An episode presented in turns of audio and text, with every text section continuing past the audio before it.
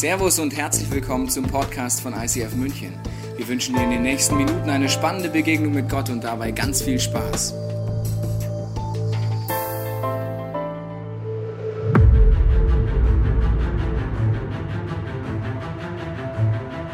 What if we looked at the role of the church differently? What if we said that it's the role of the church to send some fantastic people to serve in government? And then what if the church was sending some of its people into the business world?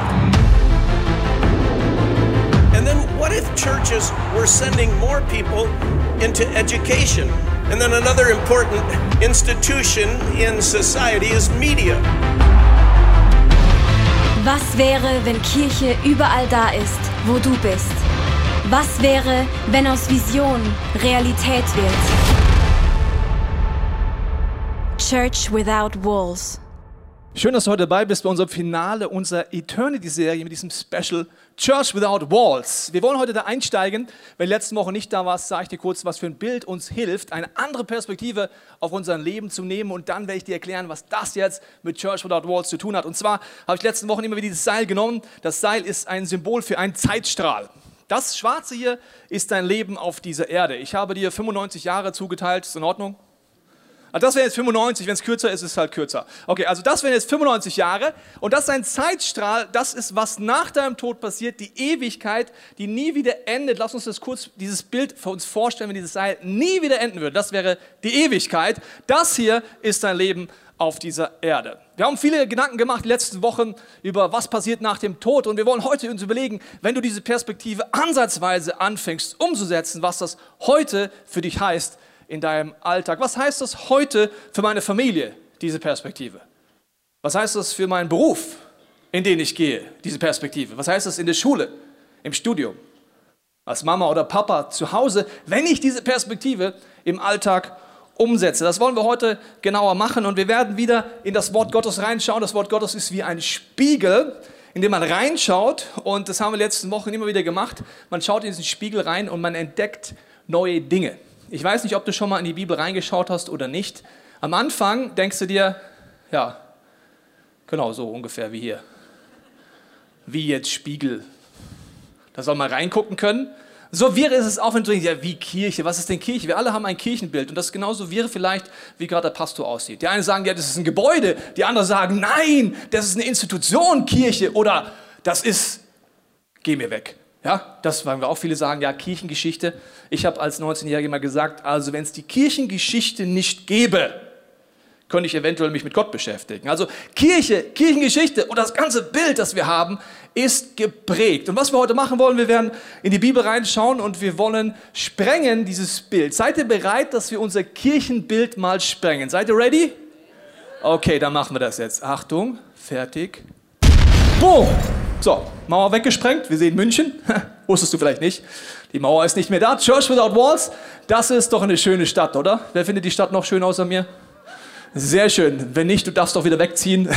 Egal. Okay, also, das ist jetzt unsere Stadt und wir haben jetzt mal die Mauern weggesprengt und wir wollen heute genauer anschauen, inwiefern die Bibel davon redet, dass eben die Kirche keine Institution ist, sondern etwas komplett anderes. Und wir wollen anfangen mit einer Geschichte, wo Gott überhaupt die erste, das erste Kirchengebäude äh, zulässt, sag ich mal so, den Tempel im ersten Teil der Bibel. Da kommen die Leute und sagen, Gott, wir brauchen einen Tempel, wir brauchen ein Gotteshaus, wir brauchen einen Ort, wo wir uns treffen, wo wir dir begegnen.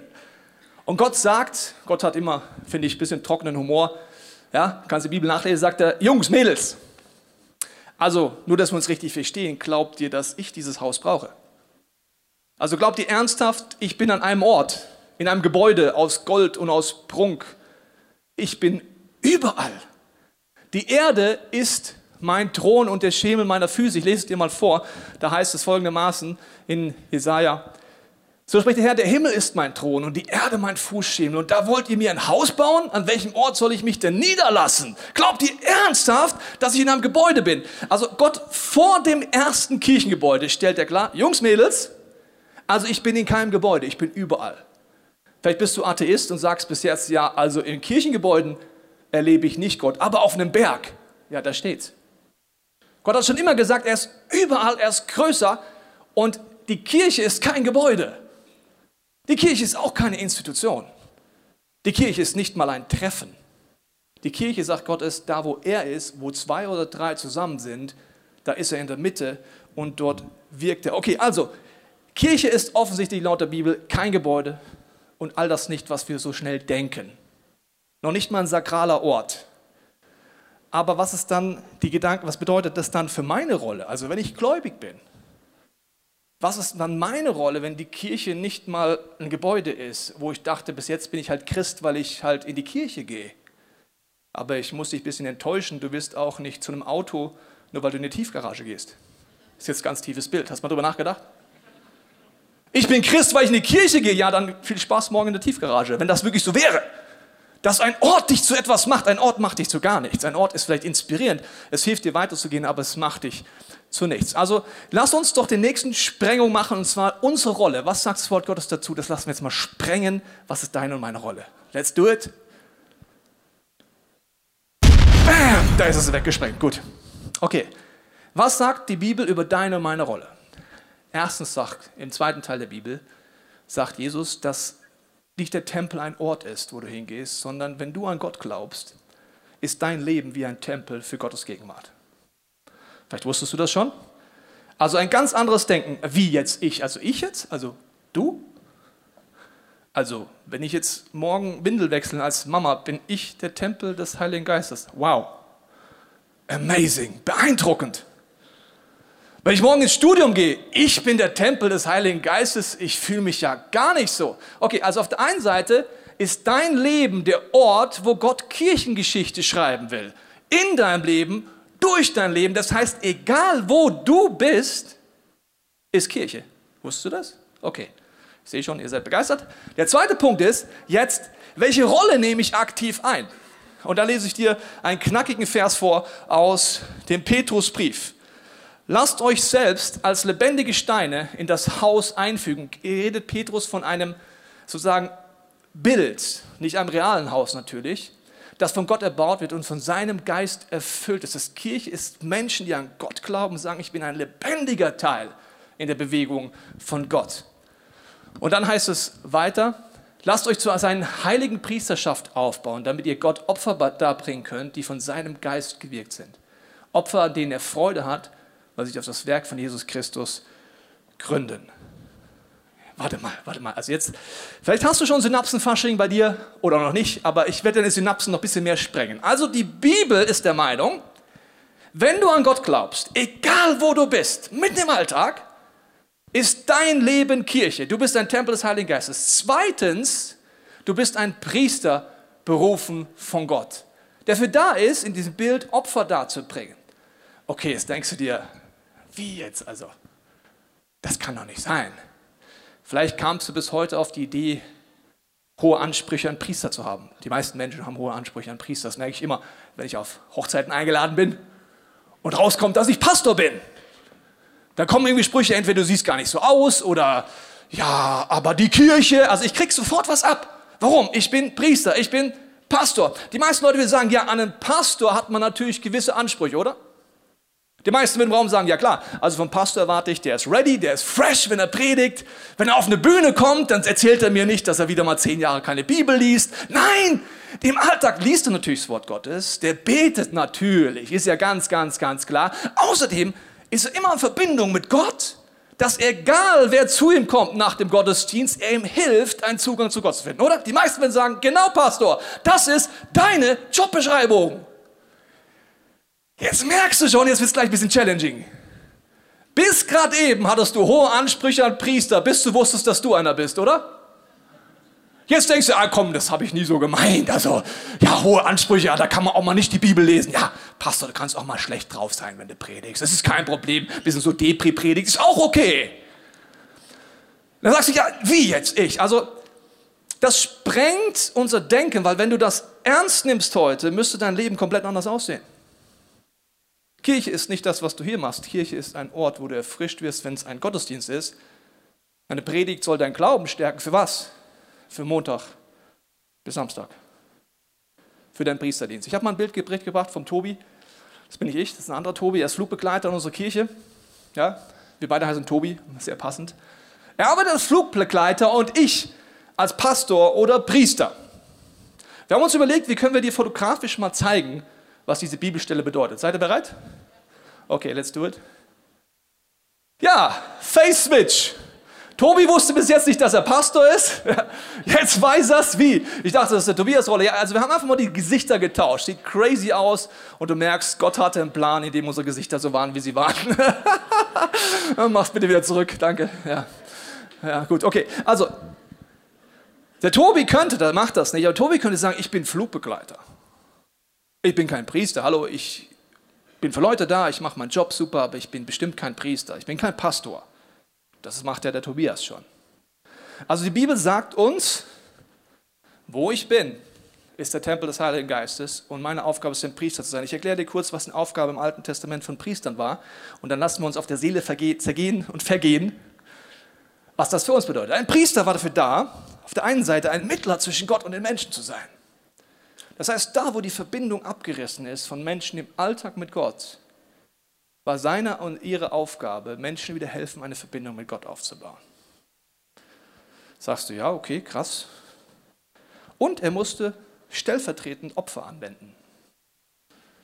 Okay, lass uns kurz überlegen. Wenn wir jetzt Priester sind, da wo wir sind, ist der Tempel des Heiligen Geistes. Was hieße das? Das hieße, in meiner Arbeitsstelle, in meinem Studium, in der Schule, zu Hause mit meinen Kindern, egal wo ich bin, ist meine Aufgabe, Menschen die die Verbindung zu Gott verloren haben, zu helfen, diese Verbindung wieder aufzubauen. Es ist meine Aufgabe, stellvertretend das, was Jesus am Kreuz getan hat, für Menschen im Gebet anzuwenden, für sie und Fürbitte zu tun. Ich weiß nicht, ob du diese Botschaft jemals gehört hast. Ich möchte sie dir kurz erklären, was Jesus dort tut. Ich möchte es mit vier Symbolen erklären. Das erste Symbol ist ein Herz, weil Gott ist absolute, reine Liebe. Und der Sinn des Lebens ist auch zu lieben. Gott zu lieben, deinen Nächsten und mich selber zu lieben und das ist der Sinn des Lebens. Die meisten würden sagen, okay, das sehe ich auch so. Aber mein Alltag sieht so aus, dass ich oft nicht liebe. Ich verfehle das Ziel zu lieben, andere, mich selber oder Gott. Deswegen breche ich seine Gebote. Deswegen habe ich Dinge in meinem Leben, die mich zerstören oder ich denke oder tue Dinge, die Beziehungen belasten. Und deswegen ist Jesus am Kreuz gestorben. Das ist das Opfer das er gebracht hat, damit alles, was mich trennt von diesem Sinn des Lebens, ausgeräumt wird, ich es eintauschen kann und das ist die Hoffnung. Okay, laut der Bibel sind wir alle Priester. Uh, ich sehe schon Motivation in der Bereich hier. Okay, das heißt, egal ob ich mit meinem zweijährigen Kind zusammen bin in der Schule, egal wo, meine Aufgabe ist, morgens aufzustehen und sagen, Gott, hier bin ich, ich bin dein Priester, deine Priesterin. Was auch immer du tun willst, ich werde es tun. Wo möchtest du heute durch mich durch Menschen versöhnen mit dir? Wo soll ich das Opfer, das dein Sohn am Kreuz getan hat, anwenden für mich und für andere?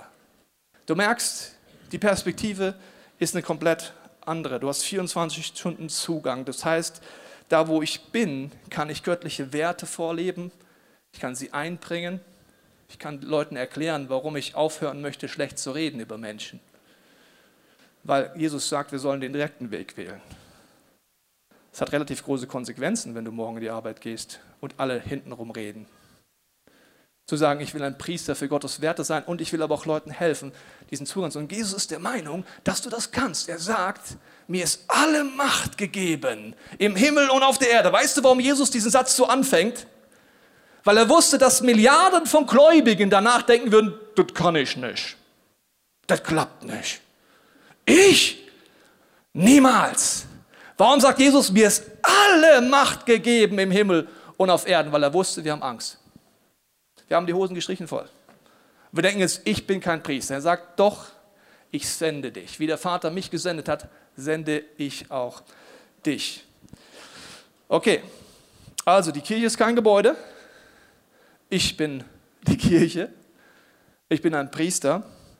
Und jetzt werden wir sprengen, was das für meine Arbeit bedeutet. Ich sehe schon, ihr wollt das auch, deswegen sprengen wir wieder. Lass uns sprengen. Was heißt das jetzt für meine Arbeit? Und Arbeit ist das, was du so 60 bis 70 Prozent deines Alltags machst. Als Mama ist deine Arbeit Mama. Wenn du was anderes tust, ist es das, wenn du gerade arbeitslos bist und Bewerbungen schreibst, ist das deine Arbeit. So definiere ich sie. 60 bis 70 Prozent deines Lebens. Egal, was du machst. Was für eine Folge hat diese Aussagen für diesen Teil deines Lebens? Die Bibel tut alles dafür, Gott tut alles dafür, dass wir nicht trennen. Hier ist Gott, hier ist Kirche und da ist meine Arbeit. Manchmal kommt mir so vor wie ein kleines Kind, das mitkriegt, dass der Papa in die Arbeit geht und gewisse Vorstellungen davon hat. Ich weiß noch, dass mein Sohn sehr klein war, er konnte nicht Arbeit aussprechen, er hat nur Arbeit gesagt. Und meine Frau hat mir gesagt, der Papa ist in der Arbeit. Ah, Papa, Arbeit. Und hatte irgendwelche Vorstellungen. Ich hätte so gerne in sein Köpfchen reingeguckt, was er sich vorstellt, was ich den ganzen Tag mache.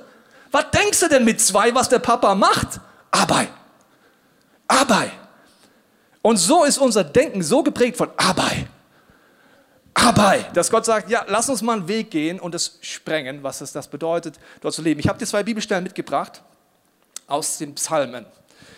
Psalm 145 und Psalm 147. Da heißt es, erstmal Gott versorgt jedes Lebewesen mit, Lebewesen mit Essen und Nahrung und auf der anderen heißt es, denn Gott hat die Riegel der Tore befestigt, hat deine Kinder gesegnet in deiner Mitte, er schafft Frieden in deinen Grenzen, er sättigt dich mit dem besten Weizen. Lass uns kurz überlegen, das ist Gottes Plan für seine Erde. Wie erreicht er diesen Plan? Hast du mal darüber nachgedacht? Kannst lesen auf den ersten Seiten der Bibel. Adam, Eva, kommt mal her. Das ist die Erde. Euer Auftrag ist, ihr seid jetzt Manager der Ressourcen auf diesem Planeten. Eure Aufgabe ist, dafür zu sorgen. Ich werde euch benutzen, um durch euch zu wirken. Lass uns den ersten Punkt Nahrung angucken. Wie versorgt denn Gott uns mit Nahrung? Also es gibt einen Bauer, der muss säen. Das ist anstrengend. Der muss das Zeug düngen, der muss das Zeug bewässern. Da muss das ernten. Wie Gott macht das? Das macht doch der Bauer. Dann gibt es irgendeine Firma, die das Zeug transportiert von A nach B wahrscheinlich oder der Bauer noch selber zu einer Mühle oder zu irgendeiner Bäckerei. Dann wird das Zeug gemahlen. Wie Gott gibt mir Nahrung, das macht doch die Mühle. Dann wird das Brot fertig gemacht, dann gibt es eine Logistikfirma, die das tendenziell in die Bäckereien bringt, dann gibt es eine Bäckereiverkäufer, der mir das verkauft. Wieso gibt jetzt Gott mir Nahrung? Wir hatten den Bauer, wir haben die Logistikfirma, wir haben den Bäck, die Bäckerei, wir haben äh, jemand, der das verkauft. Gott sagt, er hat dir Gaben verteilt und will durch dich durch diese Welt segnen. Egal wo das ist. Das heißt, der erste Teil deiner Arbeit ist so. Und dann der zweite Punkt. Gott hat die Riegel befestigt. Wie hat Gott das gemacht? Also Gott hat dann die Stadttore von Jerusalem genommen. Alle sind schön chillen, machen Fiesta. Und Gott macht den Riegel zu. Zack, stellt sich vor die Tür, sagt, ihr seid safe. Nein. Er hat in der heutigen Sprache Polizisten benutzt. Richter benutzt. Stadträte und Politiker benutzt. Menschen, die in den Medien sind und dafür sorgen, dass eine gute und gesunde Atmosphäre ist. Gott benutzt zig Personengruppen, um Sicherheit zu geben. Wusstest du das? Das heißt, die erste Perspektive auf deine Arbeit ist, Gott will deine Gaben nutzen, um die Menschheit zu segnen. Das ist mein erstes Ziel, wenn ich die Arbeit gehe. Warum will ich einen guten Job machen? Weil Gott will durch mich durch, als Polizist, als Richter, als Stadtrat, als Lehrer, egal was, diese Erde zu einem besseren Ort machen durch meine Gaben. Das Zweite habe ich dir schon gesagt. Natürlich will er auch mich nutzen, dass ich Menschen helfe, dass sie versöhnt werden mit Gott. Okay, also Gott will das benutzen. Ich mache dir ein Beispiel, um dir zu erklären, diese Ambivalenz. Wenn ich mit meinem Sohn zelten gehen würde und sagen würde, okay Benedikt, du bist jetzt neun Jahre alt, es ist relativ kalt draußen, wir brauchen ein Feuer. Deine Aufgabe ist, Holz zu hacken und dafür zu sorgen, dass das Feuer brennt. Wenn nicht, werden wir krank oder erfrieren. Hast du deine Aufgabe verstanden? Ja, Papa, ich muss das Feuer am Laufen halten. Was würde passieren, wenn er es nicht gebacken kriegt?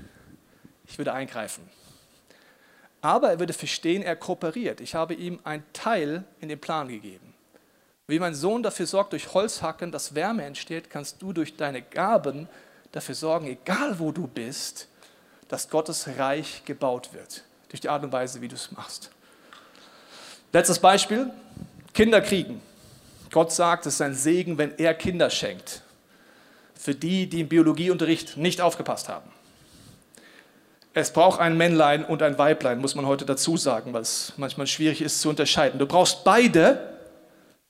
Die müssen da was miteinander machen, weißt du noch, Bienchen und Blümchen und so. Und dann braucht es den Körper einer Frau, die das Kind austrägt und dann wird es geboren. Das heißt, Gott nutzt dich, um Leben zu schenken. Okay, wir sehen, diese Perspektive ist eine krasse Einstellung. Also ich kann durch meine Gaben diesen Ort zu einem, zu einem, Ort machen, wo Gottes Reich ausgebaut wird, ganz praktisch. Und ich kann als Priester Menschen helfen, einen Zugang zu Gott zu finden. Lass uns jetzt überlegen, was das bedeutet. Egal, was ich mache auf dieser Erde, in der Ewigkeitsperspektive ist überhaupt nicht mehr wichtig, was du tust, sondern wie du es tust. Viele Leute sagen, was ist meine Berufung? Ich muss da lange drüber nachdenken. Gründe ich eine Firma, gründe ich eine Kirche? Kriege ich Kinder, kriege ich keine Kinder? Leute können sich drin verfräsen und ich sage dir ganz einfach, es ist nicht wichtig, was du tust, sondern wie du es tust. Also mach ein Beispiel. Kann man christlicher Kunst machen oder unchristlicher Kunst machen? Zum Beispiel jemand spielt Violine. Was ist jetzt die christliche Vision von Violine spielen? Schöner spielen? Ah, ich höre ganz klar bei dem Gist-Dur raus, bist du gläubig? Also die, dieses Teil spielen brauchst du Fleiß. Es geht nicht darum, wie du die Violine spielst, sondern wie du das lebst. Wie gehst du um mit Menschen um dich herum? Wie gehst du Menschen um in deinem Orchester? Wie gehst du mit Ruhm um? Wie gehst du damit um, wenn Leute dich anhimmeln? Was machst du, wenn Leute dich ausbuhen? Es ist nicht wichtig, was du tust, sondern wie du das Ganze tust. Vielleicht bist du eine öffentliche Person.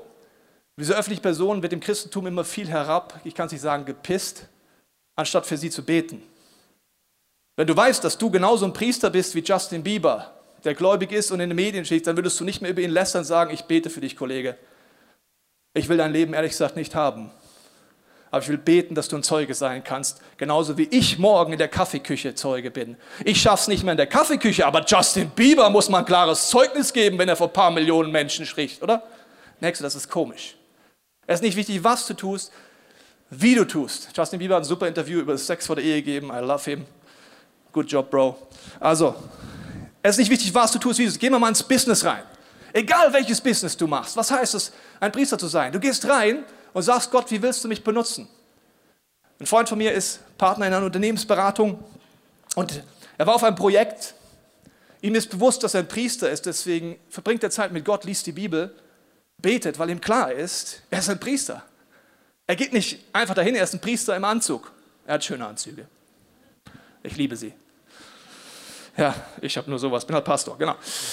Also, er ist, er ist Priester im Anzug. Was macht er, wenn es eine Challenge gibt auf einem Projekt? Er fängt an zu beten, sagt Jesus, was ist mit dem Projekt los? Er hat letztens ein Projekt, das war immer harzig, immer schwierig. Er hat Leute aus seiner Church dazugenommen, aus dem Gebetsteam, hat gesagt, lass uns beten an dem Ort des Projektes, was dort los ist, warum es so harzig ist, weil ich bin ein Botschafter Gottes und Gott will mich benutzen in meiner Arbeitsstelle. Lass uns beten, was los ist. Wenn du bis jetzt deine Arbeit nicht so gesehen hast, wärst du noch nicht auf die Idee gekommen zu beten. Warum? Es gibt halt Probleme in der Arbeit. Wenn du weißt, es gibt eine geistige Mission, fängst du an zu beten. Sie haben gebetet und hatten Eindrücke, dass dieses Büro an einem Ort ist, wo Juden verfolgt wurden, Sie wussten nicht, was für ein Ort war. Es war aber ein Ort, wo äh, Juden in, äh, in, in Züge geladen wurden und sehr viel Schuld an diesem Ort war. Sie haben stellvertretend um Vergebung gebetet, sie haben die Geistdimension eingenommen. Und danach hat mein Freund mir gesagt, war es ein Projekt komplett anders. Warum hat er das gemacht? Er ist ein Priester. Er weiß, er ist gesendet, dorthin, wo er ist. Ich würde es in der Kirche genau gleich machen. In deinem Alltag geht es auch so. Nächstes Beispiel, du bist vielleicht in der Schule ja, und denkst dir, ja, Schule, was, was, was hat es damit auf sich? Was bedeutet diese Perspektive zu haben in der Schule? Ohne die Perspektive ist das Allerwichtigste in deinem Leben. Das Allerwichtigste. Was denken meine Klassenkollegen heute über mich? Ist so, gell? Die Perspektive sagt dir, Egal, was sie denken, das Wichtigste ist, dass sie in der Ewigkeit mit mir bei Gott sind. ist eine ganz andere Einstellung, ist eine richtig krasse Einstellung. Dann würde ich beten für meine Schulkollegen, für meine Studiumkollegen. Es ist egal, was du tust. Du kannst ein Auslandssemester machen, zehn Auslandssemester, es ist egal, was du tust. Wie tust du es? Wenn ich in Papua-Neuguinea das Auslandssemester mache, dann bin ich dort genauso Priester wie hier. Ich werde Leute kennenlernen. Gott will mich benutzen, da wo ich bin. Oder wenn du in Rente gehst. Wow! Ich habe ein Bild mitgebracht. So sehe ich aus, wenn ich in Rente gehe. Wenn du in Rente gehst, ist egal, was du tust. Du kannst Dauercamper am Pilsensee werden. Du kannst sagen, nein, mein Inhalt ist, in Squashverein, in Tennisverein und in Skiverein zu gehen und jeden Tag Sport zu machen. Du kannst sagen, nein, mein Ziel ist die Parkbank am Olympiaberg. Oder mein Ziel ist, was auch immer dein Ziel ist. Es ist vollkommen egal, was du tust. Du bist ein Priester verkleidet als Rentner. Ob du auf der Parkbank abhängst oder ein Dauercamper mit Goldkäppchen und Feinrippunterhemd bist, ist vollkommen egal. Du bist ein Priester, gesendet zu den Dauercampern, zu den Senioren, die irgendwelche hobbylosen Tauben füttern. Du bist gesendet von Gott. Wusstest du das? Das ist eine komplett andere Perspektive. Oder noch ein Beispiel, du äh, verkaufst was auf Ebay, um noch mal ein bisschen weiter zu sprengen. Okay, was sagst du, wie, was, wie Priester, Ebay? Ich verkaufe halt was. Okay, ich erzähle die Geschichte von einem Freund von mir. dem ist bewusst, dass ein Priester ist. Egal, was er macht, sagt er vorher, okay Gott, ich muss jetzt das Fahrrad von meiner Tochter verkaufen. Sorg du dafür, dass die richtige Person vorbeikommt, wo du mich benutzen möchtest. Cooles Gebet, oder? Ich treffe so gleich jemanden, den ich verkaufe. Dann betet er vor, nimmt seine Kinder mit rein. Sie beten, Gott, was hast du vor? Sie haben den Eindruck, dass die Frau, die gleich kommt, ihr Kind krank ist. Okay, die Frau kommt, sagt, ja, das Fahrrad gefällt ihr und so weiter. Dann sagt er noch, bevor Sie es mitnehmen, kann es sein, dass Ihr Kind krank ist? Sagt sie, ja, woher wissen Sie das? Sagt sie, ja, ich habe gebetet, bevor Sie kamen. Ja, es ist im Auto. Ist ja ziemlich krank. Sagt, dürfen wir beten für Ihr Kind? Dann beten Sie für das Kind und danach sagen Sie, wissen Sie was, ich würde Ihnen gerne das Fahrrad schenken. Wie jetzt? Ich wollte es doch kaufen. Ja, ich hatte gerade den Gedanken, wissen Sie, Gott ist so großzügig und sein Wesen ist so großzügig. Wir sind so gesegnet. Ich würde Ihnen gerne das als kleines Hoffnungszeichen schenken, als alleinerziehende Mutter mit einem kranken Kind, das Gott sie liebt. Und sie geht.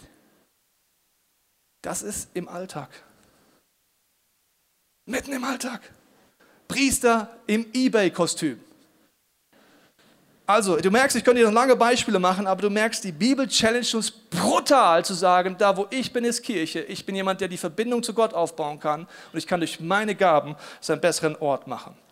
Und ich möchte jetzt einen weiteren Teil dir erklären, der ganz wichtig ist. Wenn du hier rausgehst und sagst, ich will ein Priester, eine Priesterin von Gott sein, ich nehme das Calling an, wird automatisch etwas passieren, was dir jetzt sagen muss, dass das Kleingedruckte. Zu Risiken und Nebenwirkungen lesen Sie die Bibel oder fragen Sie Ihren Pastor. Also, ich muss mit euch ein Bild sprengen, das ist total wichtig, und zwar ist das Bild, was Gegenwind in deinem Leben bedeutet. Lass uns das sprengen.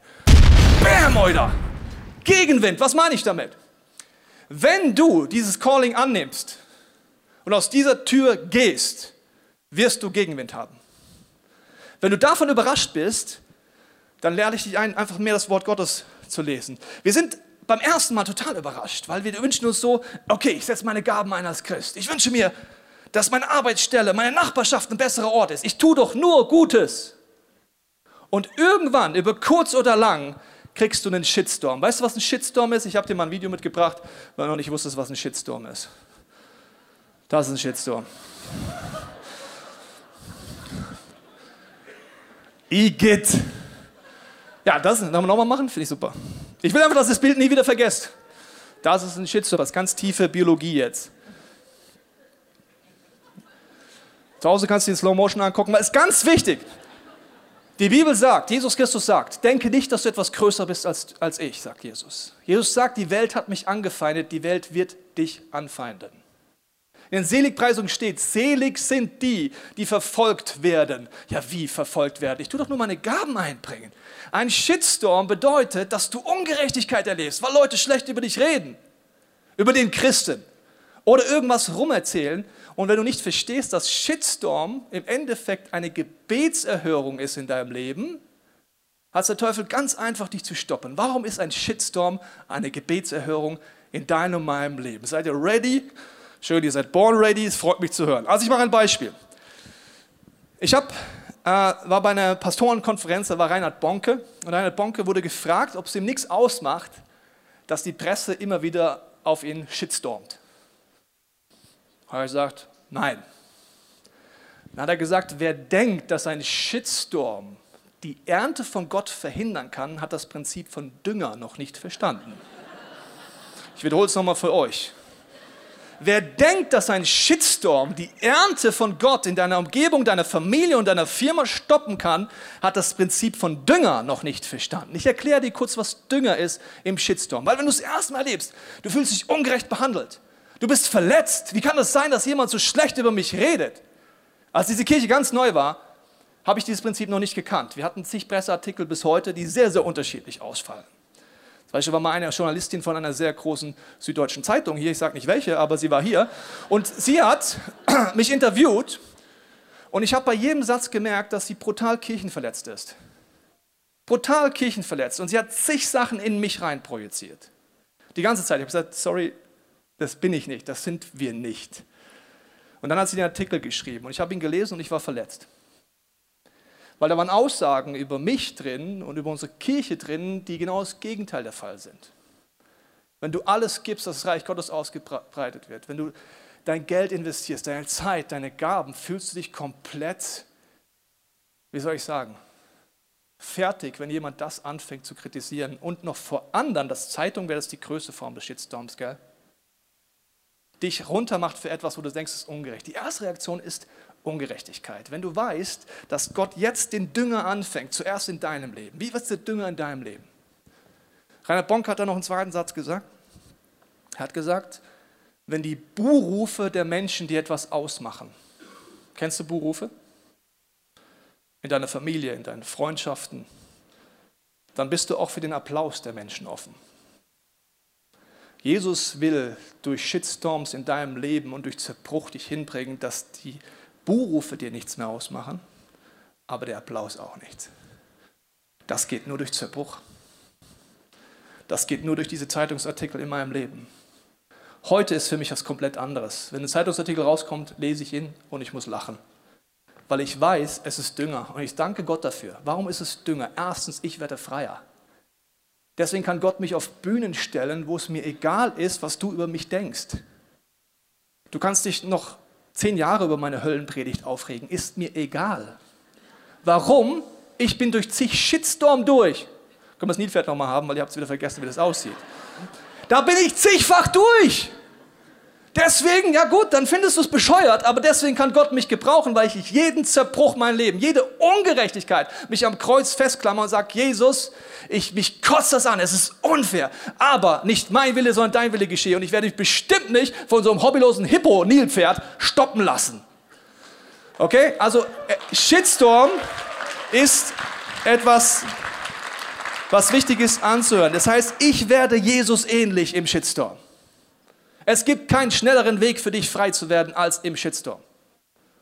Es gibt keinen schnelleren Weg, dass Gott dich unfassbar gebrauchen kann und all deine Gebete erhören kann, als durch Shitstorm. Schau dir die Apostelgeschichte an. Die Jünger dachten, es geht immer so weiter, alles happy, alles clappy, die Tausenden kommen, weil Jesus Christus da ist. Und dann beginnt Verfolgung. Und auf einmal merken sie, sie werden bedroht, sie dürfen nicht mehr das Evangelium reden. Das wird in deinem Leben kommen.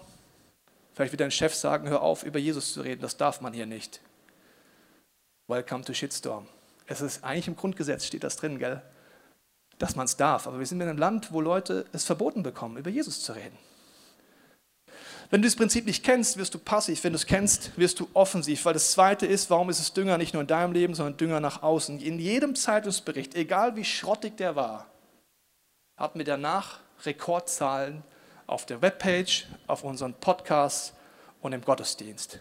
Von Menschen, die Gott nicht kennen. Nach einem Shitstorm-Artikel, wo es darum ging, wo darüber hergezogen wird, dass man ICF, ja, die bescheuerten Christen, gell, die glauben ja noch an Wunder, sind die beknackt und von, von vor, vor, vorgestern. So war der Artikel. Gell? Ruft jemand an im ICF-Office und sagt, Entschuldigung, ich bin Atheist. Glaubt ihr wirklich, dass Gott Wunder tut? So, ja, kann ich nächsten Sonntag kommen? Ich bin hoffnungslos, ich habe eine sehr schwere Krankheit und er kommt am nächsten Sonntag. Gott ist das wurscht. Jesus wurde schon immer kritisiert. Die Christen wurden schon immer als Sekte bezeichnet. Wusstest du das? Kannst du nachlesen in der Bibel. Und Gott führt seine Jünger dahin, dass sie anfangen, mit den Waffen des Lichts zu kämpfen, weil der Teufel wird dich angreifen, aber deine Aufgabe ist nicht, auf diesen unfassbar tiefen Shitstorm-Level dich herunterzulassen. Du bist ein Priester. Wenn das passiert ist, kannst du mit den Waffen des Lichts kämpfen. Was heißt das? Ich mache dir ein Beispiel. Ich habe mal einen Post gemacht auf Social Media. Ich persönlich finde ihn immer noch lustig. Kam auch nicht so gut an. ja. Es war so eine Fotomontage. Auf der Fotomontage hatte ich hier so zwei Tattoos. Ich finde es immer noch lustig. Egal. Okay. Das fand nicht jeder lustig. Ja, und ich habe dahinter einen unfassbaren Shitstorm ausgelöst in verschiedensten christlichen Kreisen. Das war wirklich legendär, was Leute geschrieben haben und wie emotional das war und wie unmöglich es ist und dass ich doch in die Hölle gehöre und was ich was alles. So, ich lese das und denke mir, wow, es war nur ein Witz, Leute. Was passiert denn, wenn ich ernst mache? Ja, äh, verstehst du? Okay. Und jetzt kommt der Punkt. Was heißt das, im Shitstorm mit den Waffen des Lichts zu kämpfen? Wenn mich jemand angreift auf Social Media, ist übrigens das gleiche wie im Büro. Ich antworte nicht in erster Linie wegen der Person, die mich angreift, sondern wegen all denen, die zuhören. Auf Social Media reagiere ich, um jemandem zu erklären, warum ich wie handle. Ich kämpfe mit Waffen des Lichts. Ich erkläre Ihnen zum Beispiel, warum ich der Meinung bin, dass Tattoos gar nicht so schlimm sind. Oder wie ich das Wort Gottes verstehe. Oder wie wir Konflikte in unserer Kirche lösen, dass wir den direkten Weg gehen und nicht über Social Media aufeinander rumpissen. So, ich mache das nicht in erster Linie wegen der Person, die mich angreift, sondern wegen den Tausenden, die mir zuhören. Oft sind es dämonische Kräfte, die dich angreifen und das ist nicht rational.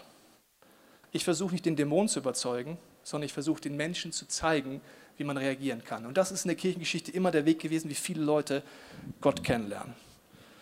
Okay, lass uns zum Abschluss jetzt überlegen. Ich habe dir vorhin das Bild von Tobi und mir gezeigt und gesagt, okay, er ist Flugbegleiter, ich bin Pastor und die Bibel ist der Meinung, wir alle sind Priester, wir alle sind dazu berufen, Unterschied zu machen. Was bedeutet das für die Bühnen in deinem Leben? Meine Bühne sieht heute so aus. Deine Bühne ist vielleicht die Unimensa oder dein Büro oder der Spielplatz, wo du mit deinen Kindern spielen gehst. Deine Bühne ist vielleicht das Arbeitsamt, wo du deinen Arbeitslosenantrag ausfüllst und viele Leute um dich herum sind, die auch Arbeit suchen. Aber Priester bedeutet, ich sage, okay Gott, ich werde diese Bühnen anfangen zu nutzen. Ich will das lernen. Und ich will mich nicht von Shitstorm zurückhalten lassen, sondern ich merke, dass selbst wenn Shitstorm kommt, werde ich dadurch freier und das Evangelium wird rausgehen. Viel mehr Menschen werden Gott kennenlernen. Ich möchte dich einladen, zum Abschluss zu überlegen, ob du dieses Angebot von Gott annimmst. Er hat dich in den vollzeitlichen Dienst berufen. Wusstest du das? Damit meine ich nicht in der Kirche. Damit meine ich nicht meinen Job, sondern da, wo du bist, ist Gott. Ich lese dir noch Offenbarung 1 vor, da heißt es, ihm, der uns liebt und uns erlöst hat von unseren Sünden mit seinem Blut und uns zu einem Königreich gemacht hat, zu Priestern vor Gott und seinem Vater. Dem sei Ehre und Gewalt von Ewigkeit zur Ewigkeit. Und deswegen wollte ich, will ich dich zum Abschluss die Frage stellen, ob du dich heute traust, das Calling von Gott in deinem Leben anzunehmen. Meine Mutter hat mich jeden Tag gesegnet als Kind und auch als Jugendlicher. Es war ein Ritual. Immer wenn ich rausgegangen bin, hat sie mich gesegnet. Immer ein Kreuz auf die Stirn gemacht. Ich gesagt, Gott schütze dich und lass dich ein Segen sein ich werde dich nachher segnen. Für jeden, der das Calling annimmt. Aber ich muss dir vorher erklären, was das bedeutet, wenn du für dein Kind zum Beispiel sowas betet oder ich das für dich bete. Gott nimmt das ernst, wusstest du das? Meine Mama hat letztens zu mir gesagt, Junge, du arbeitest so viel. Die Kirche wächst ständig. Ich mache mir Angst, ich habe Sorgen um dich. Sag ich, ja Mama, bist selber schuld, hast mich jeden Tag gesegnet.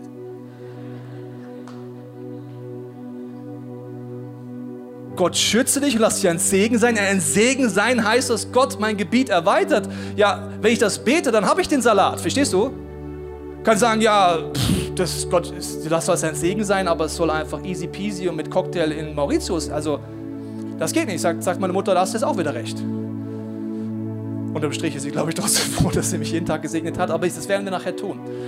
Und ich werde das nachher in einem Song tun. Deswegen hast du jetzt die Möglichkeit, darüber nachzudenken. Willst du das annehmen, dass Gott zu dir sagt, du bist ein Priester, eine Priesterin. Wirst du es gleich hinkriegen? Nein. Wirst du jeden Tag furchtlos sein? Nein. Aber du wirst diesen Wunsch haben, dort reinzuwachsen. Ich predige nach 15 Jahren auch anders als vor 15 Jahren. So wird es bei dir auch sein. Aber ich möchte jetzt beten, wenn du magst, beten am Herzen mit und dann steigen wir ein in Worship und dann sage ich dir, wie du reagieren kannst. Vater, ich danke dir, dass du uns heute rausrufst, dass unser Denken sprengen willst, dass unser Denken von unserem Calling, von Kirche, aber auch vom Gegenwind. Ich bete, dass du jetzt das nimmst, was du jetzt in unserem Herzen tun willst und dass wir jetzt in der Stille wissen, was du uns anbietest. Lass uns diesen Moment der Stille nehmen.